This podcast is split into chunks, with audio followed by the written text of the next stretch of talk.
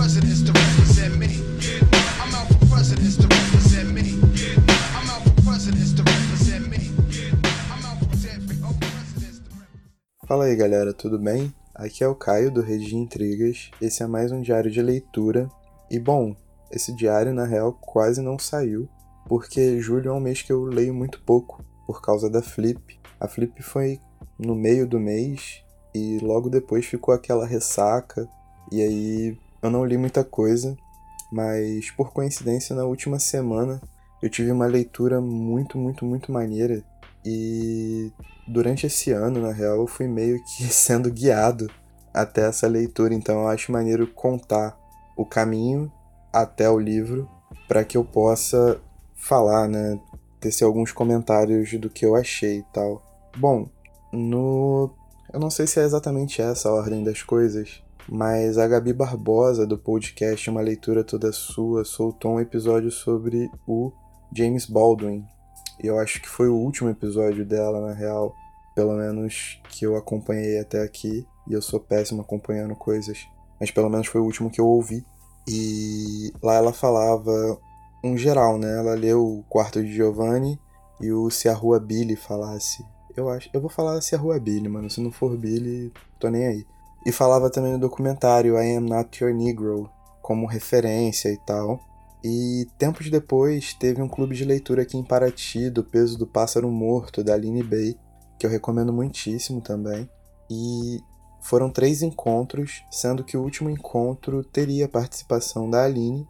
E nesse último encontro foi meio que uma roda de perguntas para ela e tal. E perguntaram o que ela estava consumindo, o que ela estava lendo. E ela falou muito do Baldwin, muito e muito bem, assim, do controle que ele tem da narrativa, de como ele tem um- uma capacidade de, de gerar movimento enquanto escreve, e isso me deixou ainda mais desperto para a literatura do Baldwin.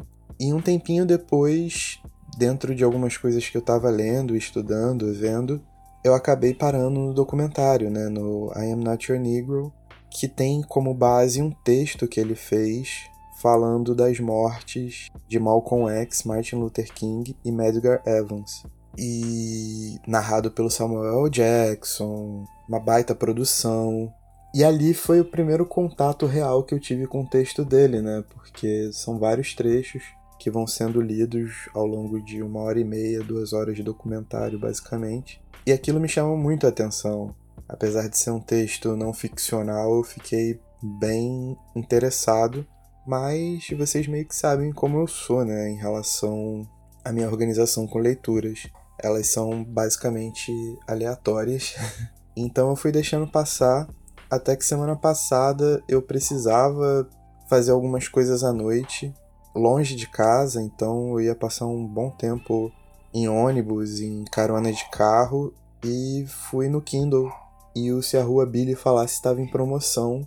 E cara, qual não foi minha surpresa ao ler James Baldwin? Tipo, foi uma das paradas que eu considero muito gratas, assim. Mas antes de eu fazer os comentários ainda, eu vou dar tipo um, uma breve sinopse e falar alguma coisa sobre o livro para vocês não ficarem perdidos. Mas o livro ele é de uma fase mais madura do, do Baldwin, foi escrito, foi lançado em 73, 74. Ele é um cara que publica desde os anos 50, então ele tem uma vasta produção, pouco traduzida pra gente, mas ele tem ele tem um longo histórico e em 70 e pouco ele já era um autor bem consagrado. Ele é, a narrativa é, é bem simples enquanto enredo, né? Bem objetiva. É um casal, Fone e Tish. O Fone foi preso injustamente e a Tish descobre que tá grávida. E é uma luta entre duas. en- Entre não, né? É uma luta de duas famílias afro-americanas, né? Duas famílias negras no meio de um Estados Unidos hiperracista tentando livrar o Fone da falsa acusação.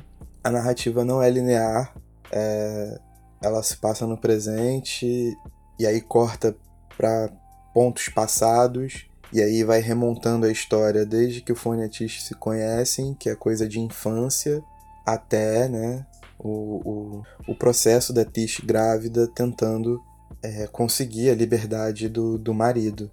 E, cara, algumas coisas precisam ser faladas assim, porque em relação a, a panorama histórico, a influência do Baldwin a outros autores, tudo isso eu acho que já foi muito dissecado. Se não foi, deveria ter sido, mas não é o objetivo desse diário. O que eu gostaria de falar e que me chamou muito a atenção de verdade é em como Baldwin trabalha no limite daquilo que ele quer falar, assim.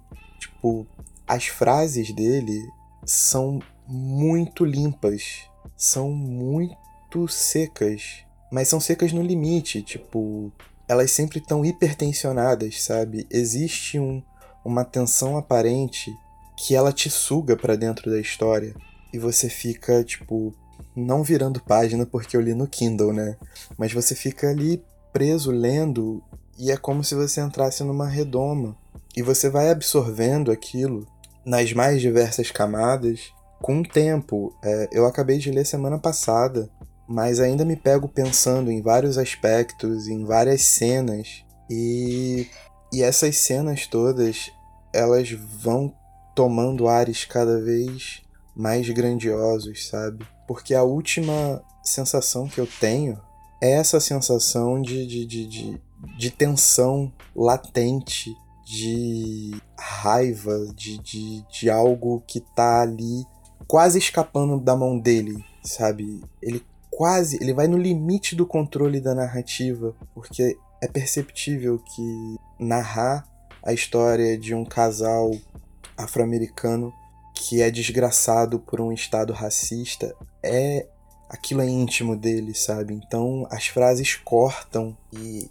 elas, cara, tudo nele vai no limite, tudo nele te envolve, te tensiona e você lê aquilo sentindo essa tensão, aspirando chegar nesse, nesse, nessa tensão de maneira puramente esteta, né? Ninguém quer passar por isso na prática, obviamente, mas mas ter essa experiência como leitor de Baldwin me colocou numa situação de um encantamento meio desgraçado, sabe? Você fica você fica numa espécie de paradigma sobre como como absorver, parece que nunca tá totalmente na sua mão aquela leitura porque você não consegue, tipo, no meu caso, você não consegue, é, porque você não consegue chegar naquele ponto de tensão. Ele tensiona a frase e, é, e ao mesmo tempo a frase tem um movimento, ela tem uma sonoridade.